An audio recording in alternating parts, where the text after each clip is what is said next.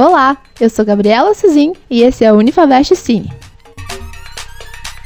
Um dos lançamentos mais esperados do mês foi o filme Aves de Rapina.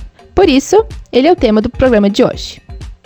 Aves de Rapina foi lançado no dia 6 de fevereiro e conta a história de Arlequina, após os acontecimentos do Esquadrão Suicida de 2016. Agora, a história se passa em Gotham City, aonde ela tenta se recuperar do relacionamento abusivo com o Coringa.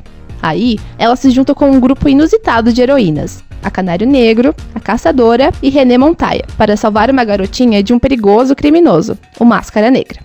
Baseado em quadrinhos da DC Comics, Aves de Rapina foi o primeiro filme de super-herói dirigido por uma mulher asiática, Katia fazendo história. A regra da diretora é não esconder que o filme é feito por mulheres, com o roteiro de Christina Hudson, mostrando a chegada de uma nova perspectiva.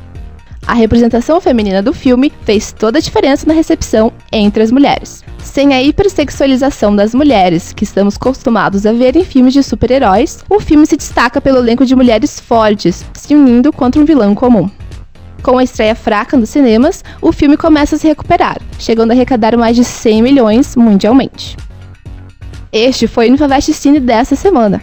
Continue nos acompanhando pelo Infavest Play no YouTube e também nas redes sociais, Facebook, Twitter e aqui no Spotify com os nossos podcasts. Até o próximo programa. Unifavest, seja quem você quiser.